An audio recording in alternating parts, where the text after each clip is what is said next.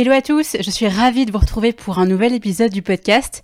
Ma mission, c'est d'interviewer des personnes au destin remarquable qui ont réussi chacune dans leur domaine pour qu'elles nous racontent leur histoire, leur parcours et nous partagent de précieux conseils. Et mon but à travers ces témoignages inspirants, c'est de vous aider à oser passer à l'action et de faire de votre rêve une réalité. Aujourd'hui, j'ai le plaisir de recevoir Jérémy Vessier, professeur de théâtre et comédien, qui va nous parler de sa passion pour le théâtre d'improvisation. Il nous explique en quoi cette discipline assez méconnue consiste, ce qu'elle peut apporter sur le plan personnel, et il nous démontre aussi que chacun d'entre nous peut devenir improvisateur sur scène et dans la vie de tous les jours. Un épisode à écouter si vous cherchez à gagner en répondant et à prendre confiance en vous.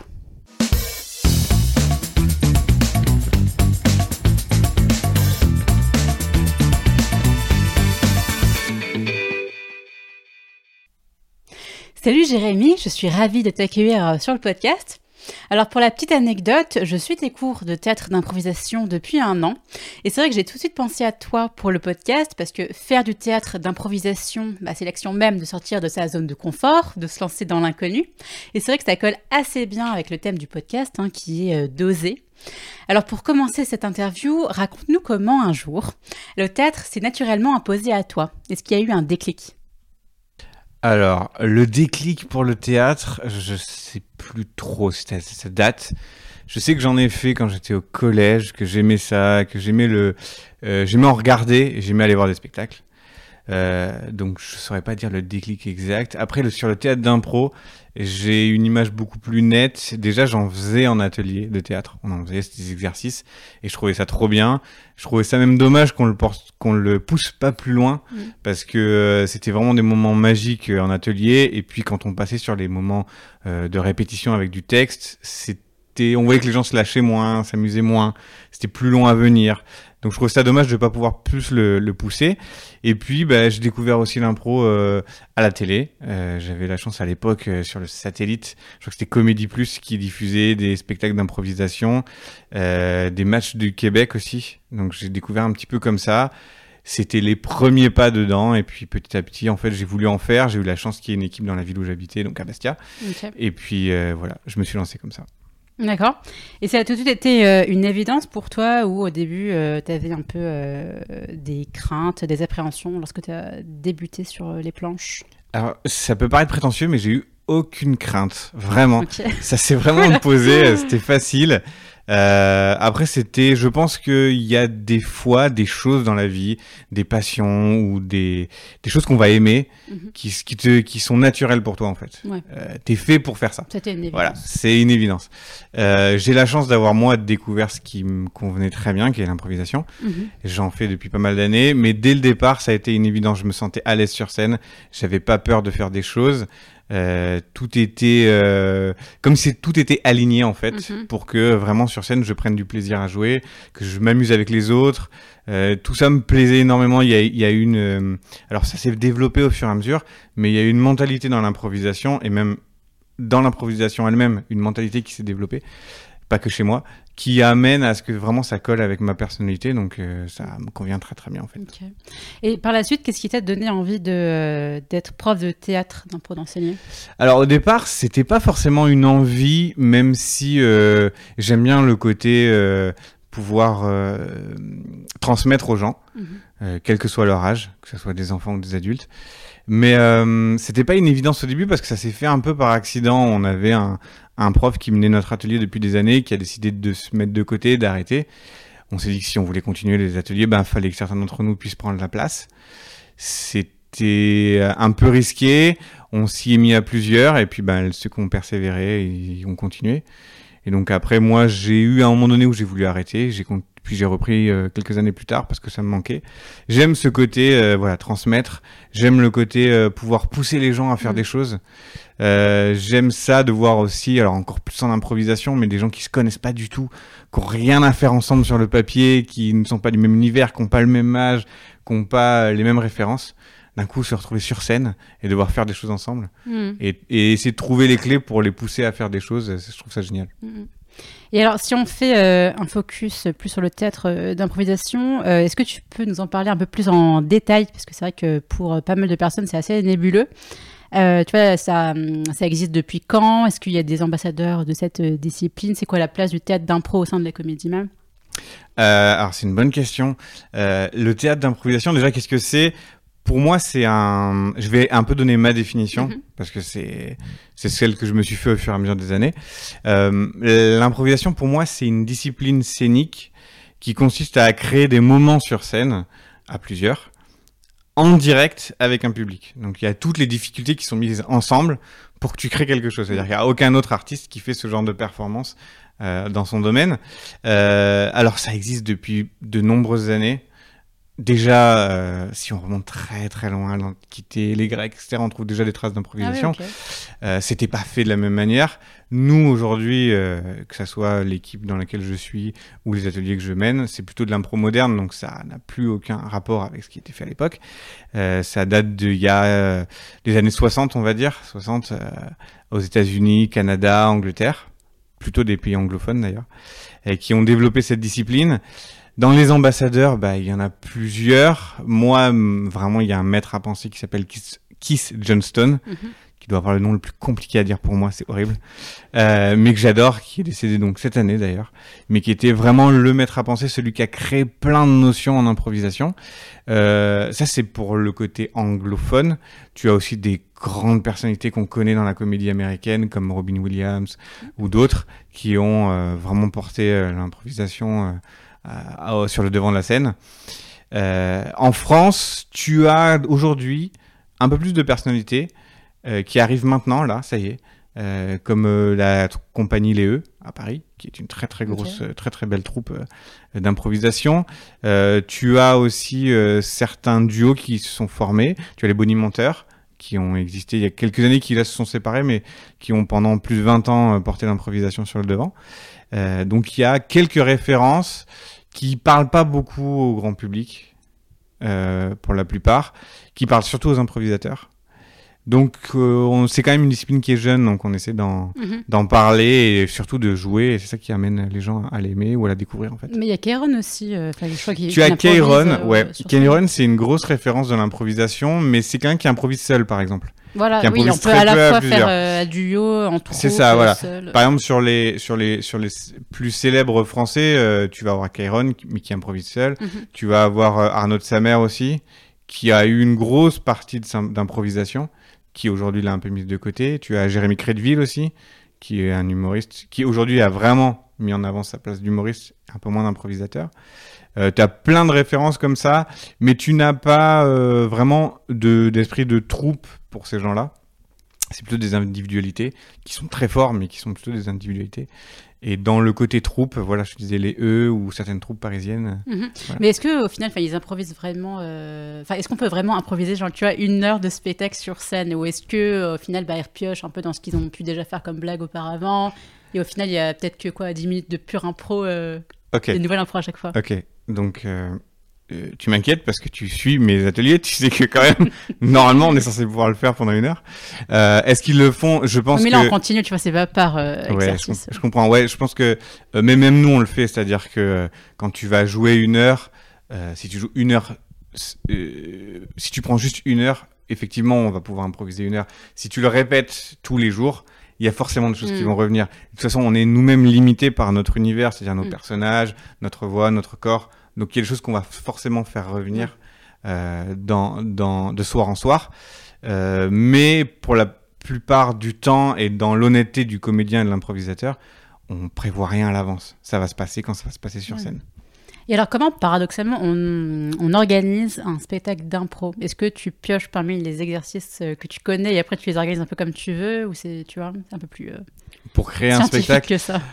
Alors ça dépend. Alors ça dépend déjà des spectacles. Tu as différentes formes de spectacles. En improvisation, tu as les spectacles d'impro qu'on va dire euh, courtes, qui sont une sorte de, pour faire simple, de mini-sketch euh, qui vont durer 3-4 minutes, qui sont très rythmés comme spectacle en général, où une fois qu'on en a fini une, fini une, pardon, on en passe à une autre. Il peut y avoir des contraintes du spectateur, il peut y avoir des contraintes Mhm. de la personne qui présente, etc.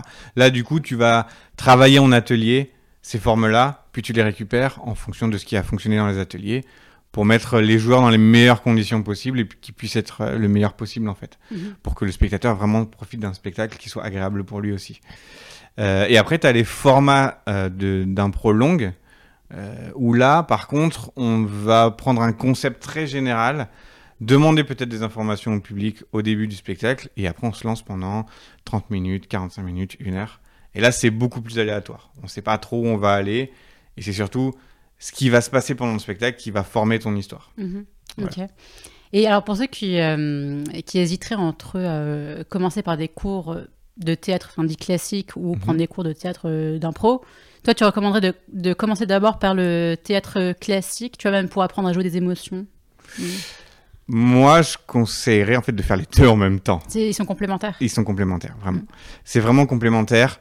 Euh, ça se voit. Il y a beaucoup d'élèves qu'on a eu qui font les deux et qui te disent que ça leur apporte énormément de venir en improvisation pour aller faire du texte et qui, tu le vois chez eux quand ils ont travaillé avec sur du texte, qu'ils ont poussé des personnages, qu'ils ont pu pousser des émotions, chose que des fois on peut un peu moins faire en improvisation Mhm.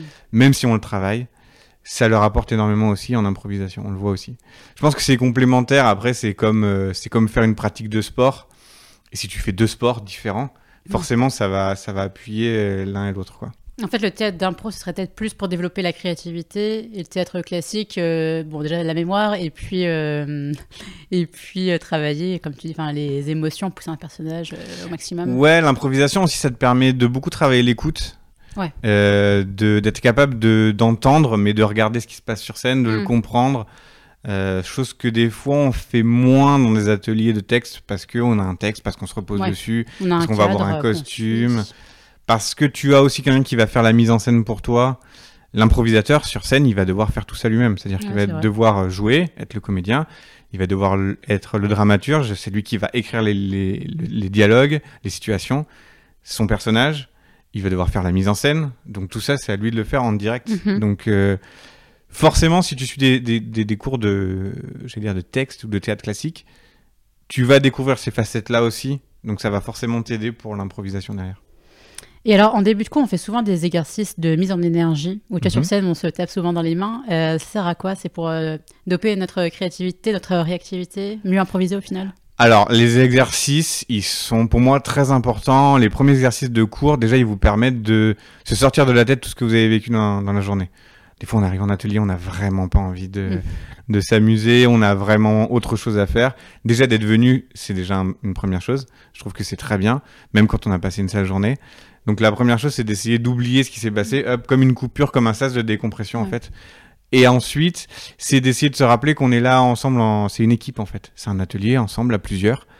Euh, et moi, c'est ce que j'aime bien voir chez les gens. C'est-à-dire que euh, d'un coup, j'ai envie que les gens puissent se faire confiance, puissent se lâcher, être décontractés et, et pouvoir donner le meilleur d'eux-mêmes, quelles que soient les personnes qui y a dans l'atelier. Mhm. Et alors, justement, quelqu'un euh, qui serait très timide, mais qui a très envie aussi de faire des cours d'impro, tu lui dirais quoi cette personne? Ben, viens déjà. Euh, le meilleur exemple, euh, je pense que c'est moi. J'étais très timide et je suis toujours Ah ouais. assez timide. Euh, et vraiment, au départ, on n'aurait pas pu penser que je pouvais faire ce genre de discipline. Mais en fait, tu te sentais comme chez toi, parce que tu étais timide, mais une fois sur scène, euh, tout. euh, Ouais, parce que pour moi, le, la scène, c'est un autre cadre en fait. Mhm. Déjà, je peux jouer un personnage, donc c'est pas forcément moi. Ouais. Euh, donc ça, ça m'a aidé au début. Ensuite, c'était de faire des choses. L'improvisation me permettait de faire des choses presque poussées, presque exagérées, qui du coup permettaient de mettre la timidité de côté en fait. Mhm. C'est-à-dire que si tu fais quelque chose à fond, la timidité quelque part, elle disparaissait. Ouais. Et après, une fois que tu passes ce cap de dire, euh, ben, je vais m'éclater, je vais m'amuser. Alors ça, ça vient pas forcément de suite, hein. mais euh, d'un coup, de pas se sentir jugé en atelier, de d'être plutôt là. Après, ça c'est mon rôle, mais ça peut être aussi le rôle des autres élèves, d'encourager et de te mettre dans, dans une dans une dans une ambiance où tu puisses te sentir vraiment comme à la maison, où tu puisses faire ce que tu as envie de faire, Mm. et surtout de de partir de là en te disant, je me suis amusé, j'ai passé un bon moment, Mhm. voilà. Ça, et même des fois, pas forcément toi sur scène. Toi sur scène, peut-être que euh, quand t'es passé pendant l'atelier, tu t'es un peu ramassé, t'as fait des mauvaises choses. Mais par contre, de regarder les autres, tu les as vus, tu t'es amusé, et en fait, tu repars de là et t'es content. Ouais, ouais. Ça, C'est c'est. le but. Hein, euh. Ouais, c'est le but, Ouais. c'est-à-dire de se dire, euh, tu vas rater de toute façon. Il y a des moments où ça sera compliqué. Mm.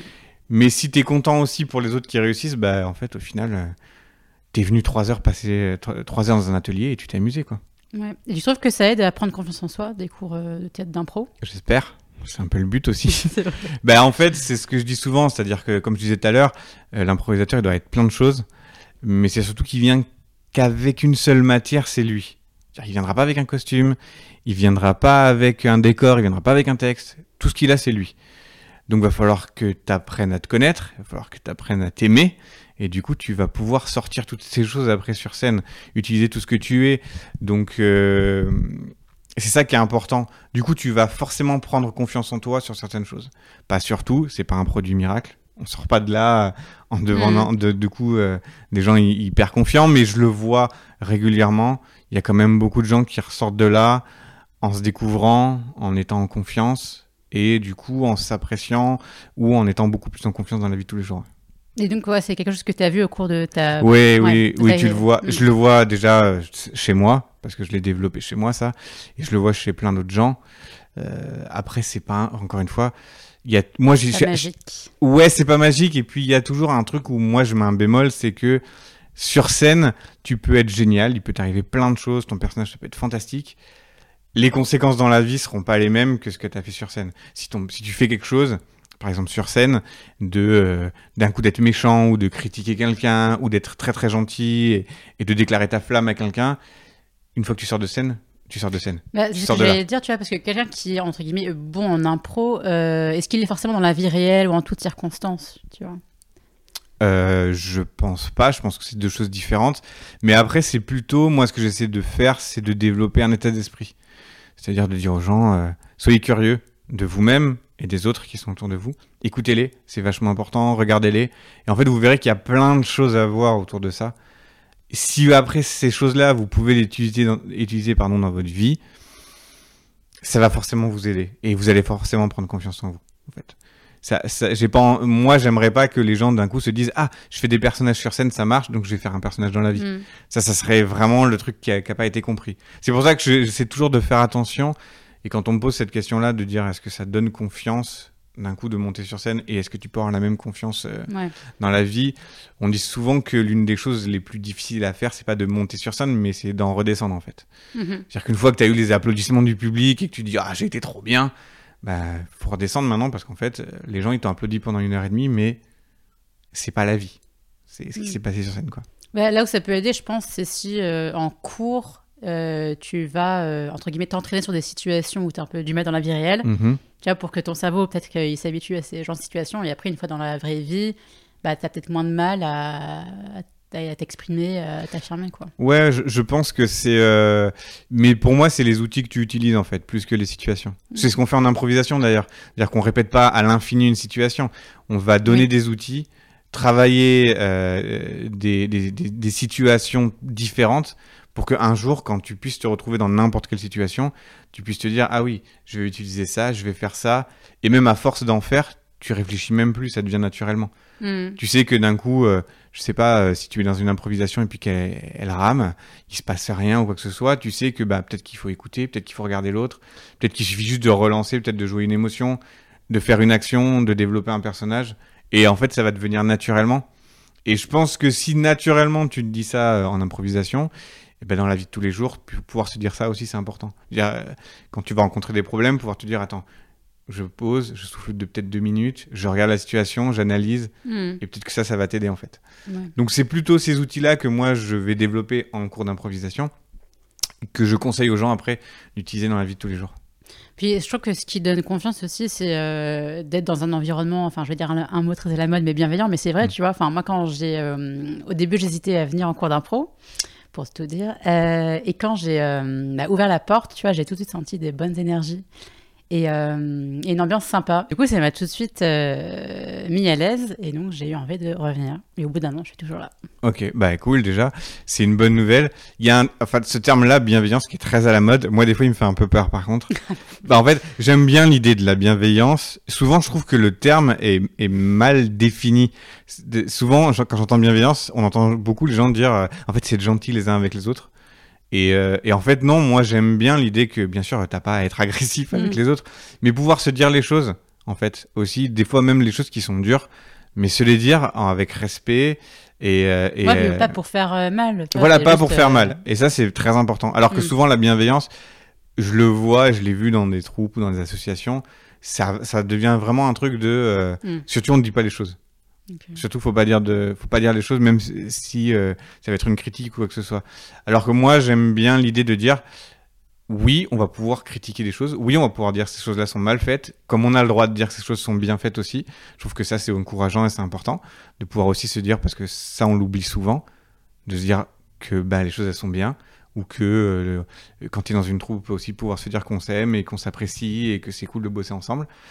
Euh, à l'inverse, il faut aussi pouvoir des fois se dire, euh, bah là c'est dur, là c'est compliqué, euh, là j'aime pas quand c'est comme ça. Et ça, ça pour moi c'est la définition de la bienveillance. Mm. C'est ça qui fait qu'aussi l'ambiance elle est cool, quoi, qu'il n'y a pas de truc euh, lourd à un moment donné. Euh, alors maintenant, si on revient un peu plus euh, à toi, euh, qu'est-ce que ça t'a apporté de, de faire du théâtre? Et qu'est-ce que ça, t'apporte toujours? Ça m'apporte, euh, alors ce que je disais déjà, ça m'a apporté de la confiance que j'avais peu avant. Euh, c'est du travail de tous les jours. Ça, Pour moi, c'est c'est pas fini. C'est tous les, Ouais, c'est vrai, c'est pas uniquement une fois par semaine en cours de, C'est de ça. théâtre. C'est ça. Alors pour moi, après, c'est une passion. C'est-à-dire que pour moi, l'improvisation, c'est. euh, je me suis retrouvé des, des nuits à 2h du matin à regarder des improvisations en russe sur YouTube alors que je parle pas russe. Tu vois, donc ça, c'est- pour moi, c'est une passion. Donc pour moi, c'est tous les jours. Euh, Qu'est-ce que ça m'apporte? Oui, ça m'apporte de la confiance, ça m'a apporté euh, euh, des amitiés aussi, ça c'est Mm. important. Ça m'a apporté des gens, de, la curiosité. J'ai beaucoup développé cette curiosité de, de découvrir les gens, de découvrir ce qu'il y avait autour de, autour de moi, de me découvrir aussi. Il y a des moments où tu n'as pas envie forcément de creuser, savoir qui tu es. Et puis l'improvisation m'a apporté ça, de me dire, bah oui, en fait, j'ai envie de savoir qui je suis.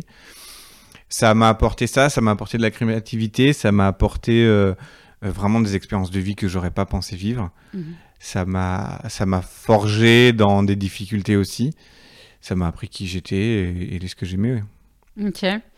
Et alors, est-ce que tu as en souvenir ta, ta plus belle impro et, euh, à contrario, tes pires souvenirs d'impro? Et pourquoi pour toi c'était la, la meilleure et, et à contrario la, la pire? Alors, euh, c'est une question très difficile pour moi parce que euh, le meilleur souvenir, euh, euh, en fait, j'ai tendance à ne pas me rappeler ce que j'ai vécu sur scène. Donc, euh, Ok, tout disparaît quand tu descends. C'est ça, c'est- pas forcément quand je descends, mais quelques jours après, j'ai beaucoup de mal à me rappeler ce que j'ai fait sur scène.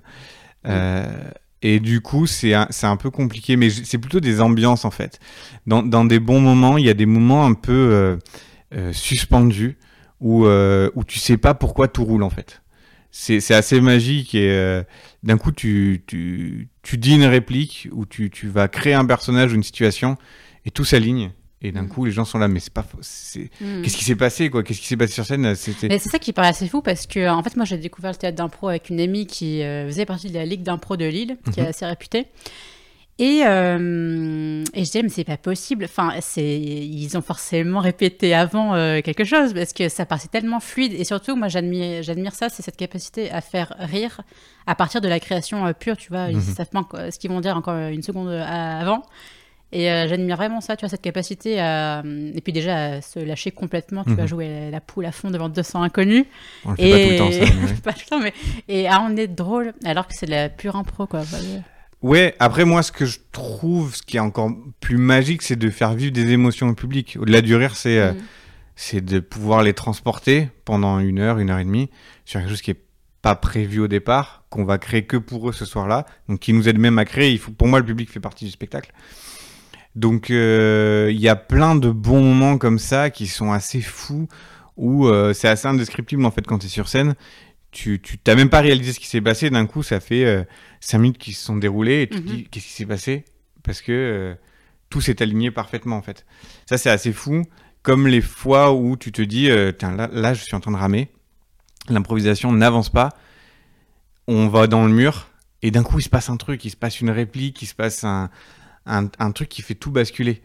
Euh, J'ai un exemple en tête en fait qui me concerne pas, mais que, qui, qui, date, qui est tout frais, qui date d'hier. J'ai regardé un spectacle euh, d'improvisation et il y a à un moment donné quatre improvisateurs sur scène qui sont de très très bons improvisateurs euh, qui font justement partie de la compagnie DE et qui euh, sont dans un moment où vraiment ça rame, où tu vois que les quatre sont tombés dans un truc où malheureusement ça marche pas. C'est arrive, c'est comme ça.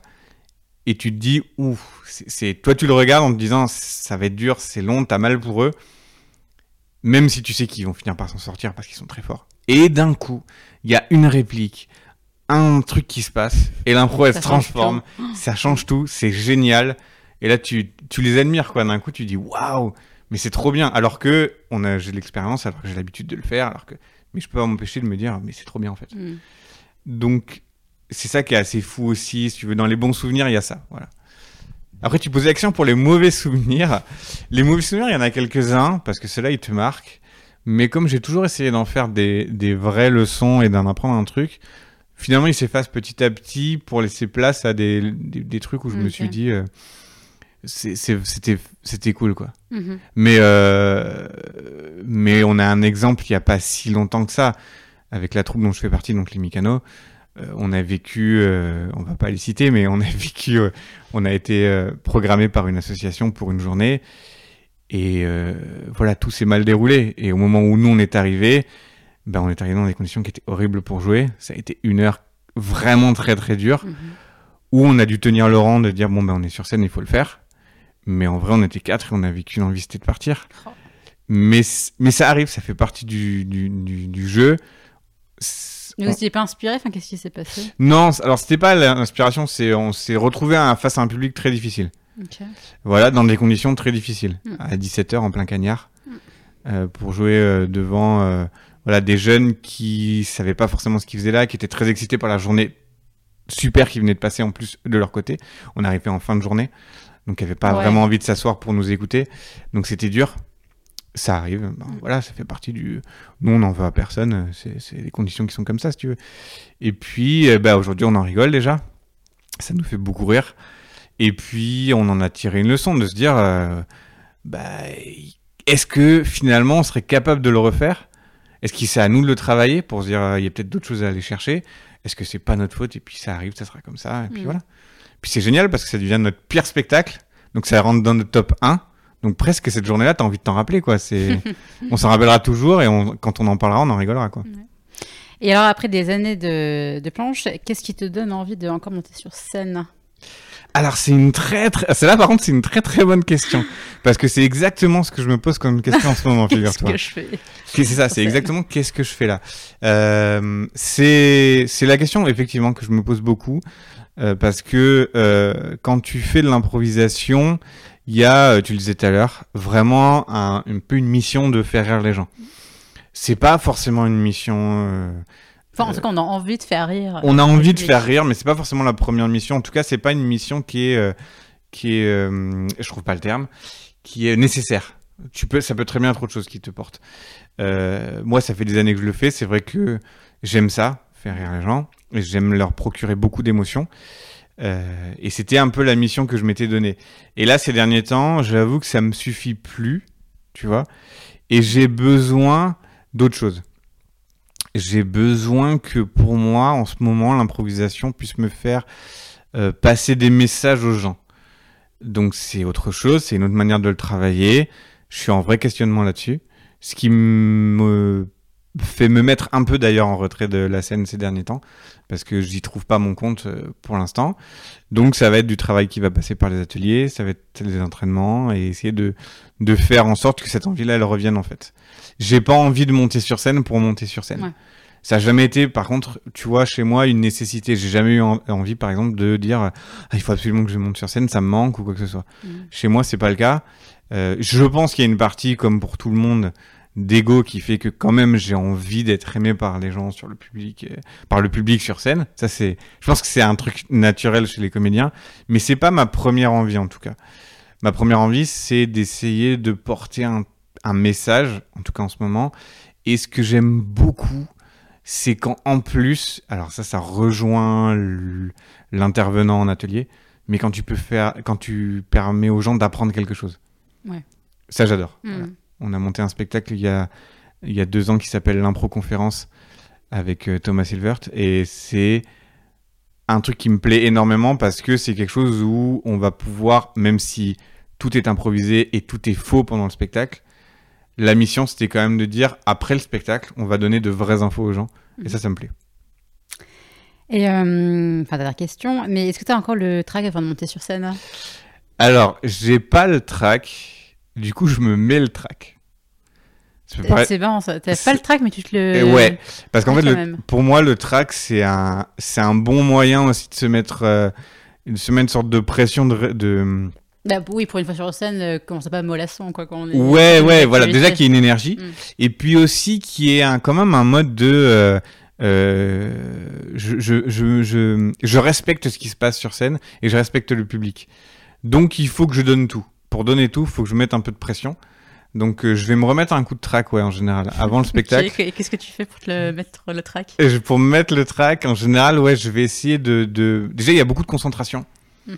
Souvent, euh, il y avait un, un improvisateur euh, qui s'appelle Pierre, qui venait, quand il me voyait avant le spectacle, il venait m'engueuler, il me dit souris un peu.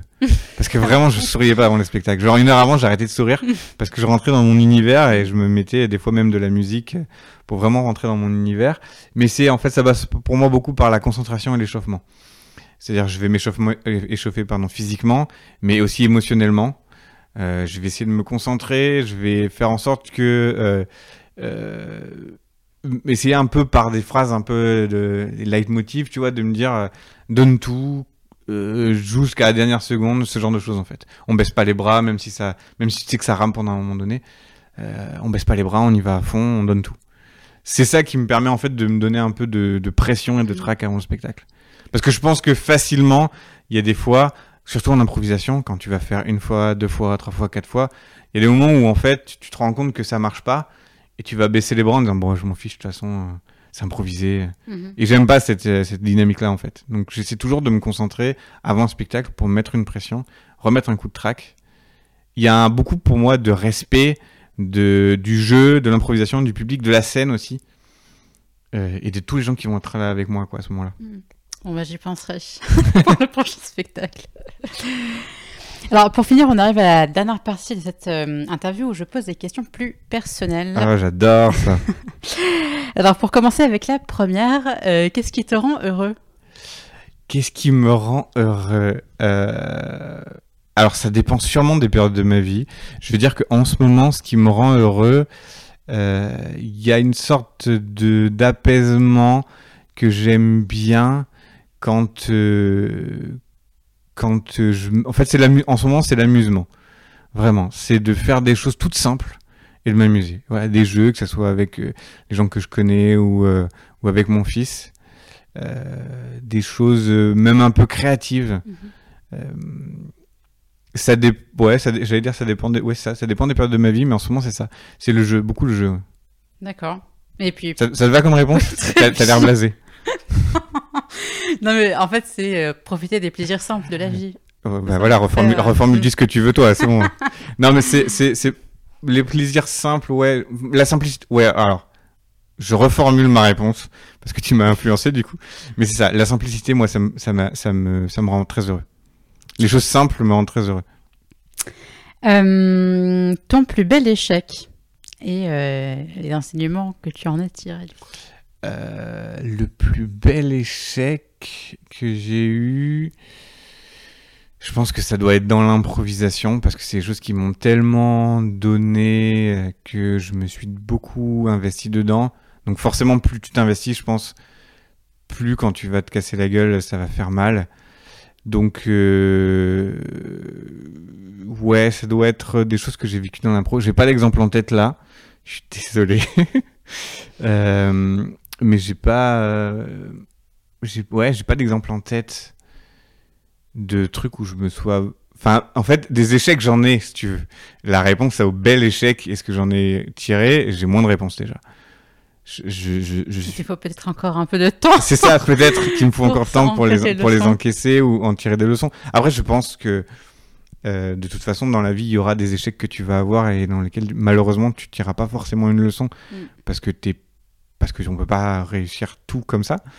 Mais euh, mais comme ça, mon plus bel échec, euh, je saurais pas te dire.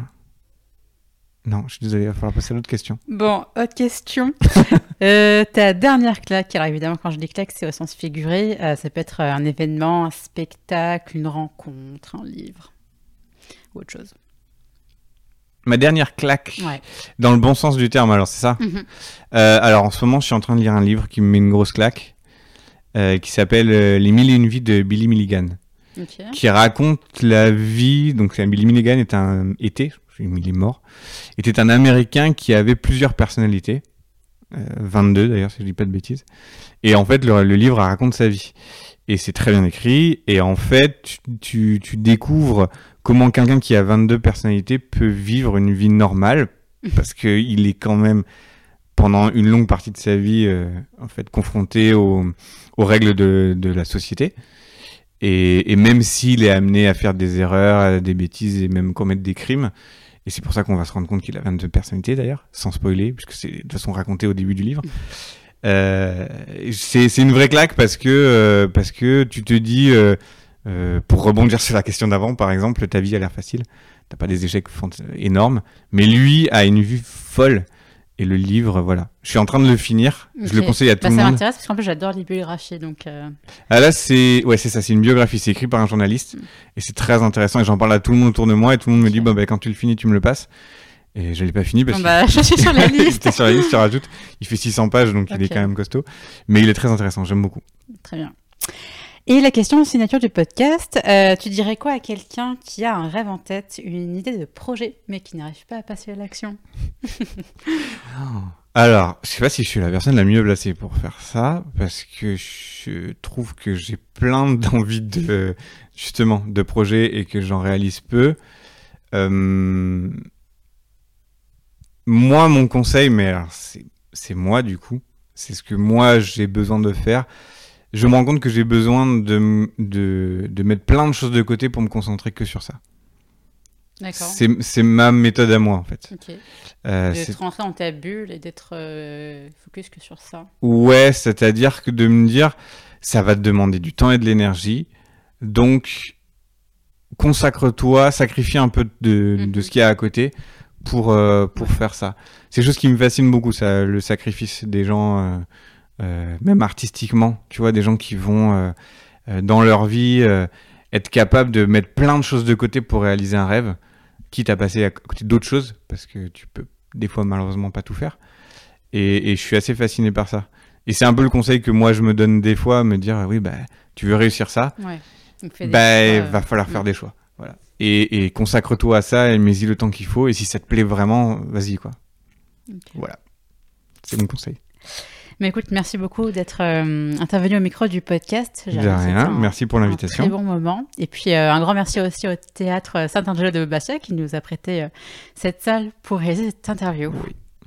À bientôt. À bientôt. J'espère que cet épisode vous a plu. En tout cas, n'hésitez pas à le partager à un proche. Et sachez également que vous pouvez retrouver le podcast sur YouTube. À bientôt.